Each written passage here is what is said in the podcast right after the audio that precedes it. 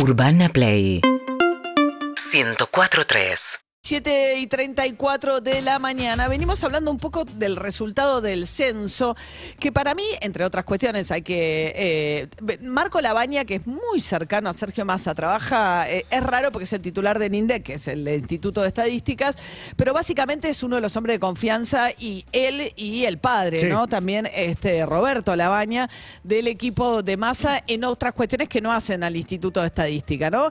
Pero me parece que Marco Labaña no está dando, nunca, no salió a hablar, eh, dio una conferencia que le presentó los resultados del censo, pero no se le ha podido repreguntar a Marco Labaña absolutamente nada. Nosotros buscamos nota con él.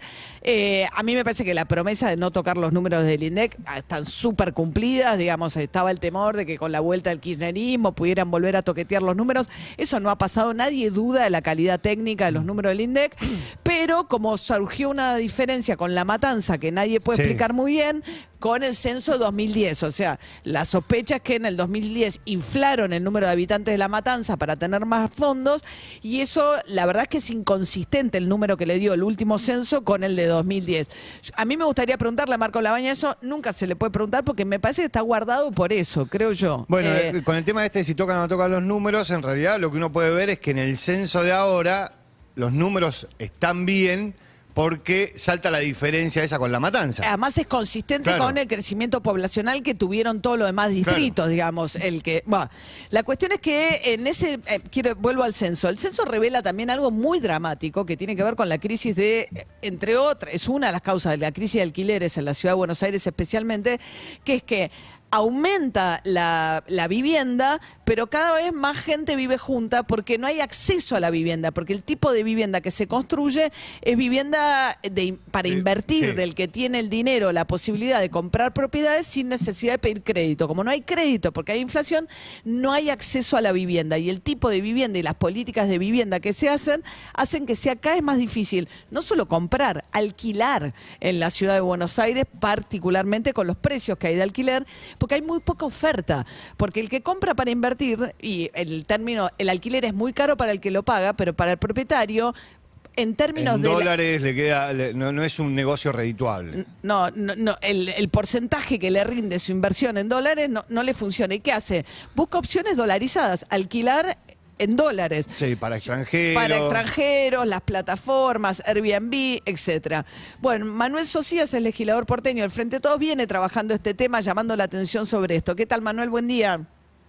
¿Cómo andás, María? Buen día, buen día para todos. Bueno, fue un poco larga la introducción, perdón, pero este es un tema que venía siguiendo. Eh, bueno, eh, vos venís planteando el tema de, o sea, si uno ve la oferta de las inmobiliarias de alquiler, hay muy poco en oferta, pero entras a las plataformas de alquiler temporario en dólares y hay un montón de oferta. Bueno, efectivamente, te vengo, te vengo escuchando y siguiendo también tus redes sociales. A ver, para, para dar un panorama un poco más general, la crisis habitacional en la Argentina es una crisis de características ya a esta altura dramáticas. Se estima, faltan los, eh, los datos del último censo en, detalle, pero se estima más o menos que faltan 3 millones y medio de viviendas en la Argentina. Es decir, que uno podría estar en condiciones de asegurar que el problema de la vivienda es probablemente el principal problema de la sociedad de la Argentina. En términos también de que no tener resuelto el tema de vivienda desestructura la vida familiar, la vida personal, no te permite proyectar. No es un, es un problema ya de escala de escala mayúscula y la verdad que la percepción que uno tiene es que si no se ataca el problema ahora, dentro de un par de décadas va a ser inabordable la escala del problema. Y acá yo creo que el problema es efectivamente que hay una, una crisis de imaginación de la política, de, de la política, de todos los sectores de la política, tenemos una crisis de imaginación para abordar este problema. La sensación que yo tengo es que nosotros nos debatimos o vamos de un paradigma a otro. Pero espera, espera, quiero sí. antes, pues, me, interesa menos en este punto por ahí la, te- la teoría o la discusión de la política respecto de contar cuál es el panorama para que se pueda tomar conciencia del problema, digamos. O sea, Sí. que vos, vos planteaste el tema de las plataformas. ¿Qué es lo que pasa con eso? Bueno, lo que decían ustedes recién, que es mucho más rentable para un propietario hoy volcar un- una propiedad al mercado de los alquileres turísticos temporarios que a los alquileres residenciales convencionales permanentes. Lo que está ocurriendo, por ejemplo, en el microcentro, ¿no? Nosotros ahí en el microcentro teníamos una oportunidad, teníamos una ciudad semiabandonada, miles y miles de metros cuadrados abandonados, había que haber tenido una política pública muy agresiva para reconvertir ese stock de metros cuadrados vacíos en viviendas accesibles, no se hizo nada y se permitió que el mercado avanzara en una lógica estrictamente racional Y ese microcentro se está reconvirtiendo muy aceleradamente en una oferta para alquileres turísticos temporarios. ¿Y eso qué pasa? En realidad, más allá de lo que impacta en, en las propiedades particularmente involucradas en el mercado de alquileres turísticos temporarios, dolariza todo el mercado de alquileres, porque se fijan los precios de referencia en dólares. Entonces, es como una mancha venenosa que está ocupando el microcentro, Palermo, Villa Crespo, y cada vez es una mancha venenosa que va expandiéndose en toda la ciudad, lo que está dolarizando el mercado de alquileres general, lo que hace imposible, sí. Hay un tema, vos creo que lo mencionabas, hay ciudades que, que, sobre todo las ciudades más turísticas, pasó en Barcelona, París, ¿no? Que se dan esta discusión. ¿Qué soluciones le dan otras ciudades a esta, a esta situación que describís?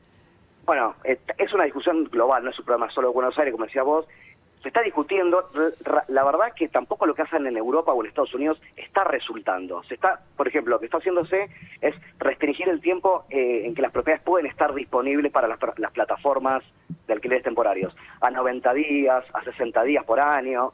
La otra cosa que se está haciendo es prohibir los multipropietarios, es decir, que haya inversores que compren departamentos para volcarlos directamente al mercado de alquileres turísticos temporarios.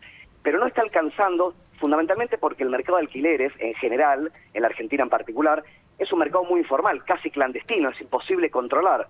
Y la, Argentina, el Estado, en todos sus niveles, no tiene la capacidad burocrática hoy andar, eh, eh, andar relevando qué hace cada propietario con su, con su inmueble. Entonces, si bien en Europa están avanzando en contener, restringir el mercado de alquileres turísticos temporales, la verdad es que no están tampoco pudiendo darle darle una respuesta contundente al, problema. Fíjate lo que está pasando en Europa con los, los precios de los alquileres. Es el principal punto de discusión hoy en Europa imposible pagar alquileres en las, en las, en las grandes ciudades, sobre todo en, la, en, las, la, centralidad de esas grandes ciudades. Berlín recompró, ¿no? El, municipio de Berlín creo que recompró la ciudad, ¿no? Algunas propiedades para poner... Pero eran dueños de un inversor, era, Exactamente. era una empresa inversora, no eran, no eran personas. No, no, a, un gran, a un gran desarrollador inmobiliario le compró las propiedades para tratar de regular un poco el precio de mercado.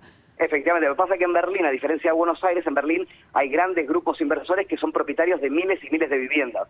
Entonces lo que se votó, todavía no se instrumentó, lo que se votó en un referéndum es expropiar todo, todo grupo inversor que tenga más de 3.500 viviendas. Es una situación que en la Argentina no ocurre. No ocurre, claro. Está totalmente descentralizado el, la propiedad de, la, de los inmuebles en la Argentina. No existe, por más que por más que eh, a, un sector de la política le parezca le parezca que se pueda hacer, en la Argentina la verdad que eso no es posible porque no hay un grupo inversor que, que, concentre la propiedad inmobiliaria en la, en, la, Argentina y en la Ciudad de Buenos Aires. Ahora, tendría que haber alguna política me parece en la urgencia, como decías, al centro había que cambiarle la categoría, ¿no? De la, no, no, quizás es mal, está mal dicho. La norma, la norma urbana. Eso, había que, ¿no? Porque cuando es apto profesional lo que ocurre es que suelen ser más caros, entonces tenía que haber un cambio para, nada, hay tanta poca oferta de propiedades y el centro está vacío, con una modificación en la legislatura podían ver si se volcaban propiedades del centro al mercado doméstico.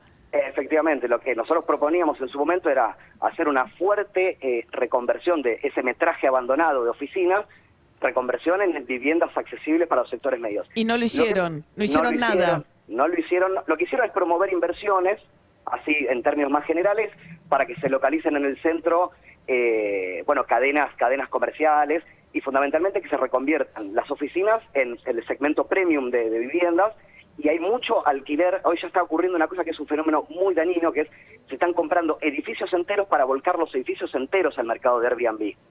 Y eso, eso, eso es, es preocupante, eso hay que contenerlo, eso hay que restringirlo y, no se está restringiendo, no se está conteniendo y está avanzando. Está avanzando. ¿Tendría que haber algún tipo de medida, digamos, también para alentar a los propietarios a poner las propiedades en alquiler, ¿no? Nosotros habíamos hablado en Morón, en un momento eh, creo que el intendente Lucas Guía había, nada, era condonación de deudas, ponerle, pero digo, tiene que haber algo que funcione con alguna imaginación que haga que los propietarios pongan en pesos eh, en alquiler, porque ahora el ajuste es a la par de la inflación, o sea que eso no es un problema. En los proyectos de ley que hay en el Congreso que no salieron y que no van a salir este año tampoco, de la modificación de la ley de alquileres, el del oficialismo, el del Frente de Todos, tiene beneficios fiscales para aquel que pone su propiedad en, alquiler. Bueno, efectivamente, lo, que hay, lo que, lo que trataba de eh, plantear al principio, hay una claramente una crisis de imaginación, porque acá hay un problema de incentivos económicos. Si yo fuera propietario de un inmueble, probablemente también elegiría eh, al ponerlo en alquiler eh, a través de Airbnb. No es un problema, eso es quizás un problema me, interesa dejar claro este punto. Acá no hay un problema de carácter moral. No, no, no. Esto es un problema de carácter eh, económico, de racionalidad económica, y no se puede ir contra los propietarios, porque en, la Argentina, sobre todo, la propiedad está muy descentralizada, muy desconcentrada, y en general eh, funciona, en muchos casos, como un complemento de, del salario, del ingreso. Es decir, que uno no puede atacar a los propietarios mm. prohibiendo la vivienda vacía, prohibiendo Airbnb. Hay que encontrar una estructura de incentivos que, que haga que sea atractivo, que sea un negocio alquilar en el mercado residencial convencional. Esa es básicamente Es difícil con esta brecha cambiaria, ¿no? Porque vos alquilando una SEMA, la diferencia es tan grande con la brecha cambiaria que si eh, obtenés un alquiler en dólares, alquilando muy poquitos días ya te recompensa mucho más que un alquiler en pesos de mediano y largo plazo. O sea, hay condiciones de la economía que hace muy difícil, pero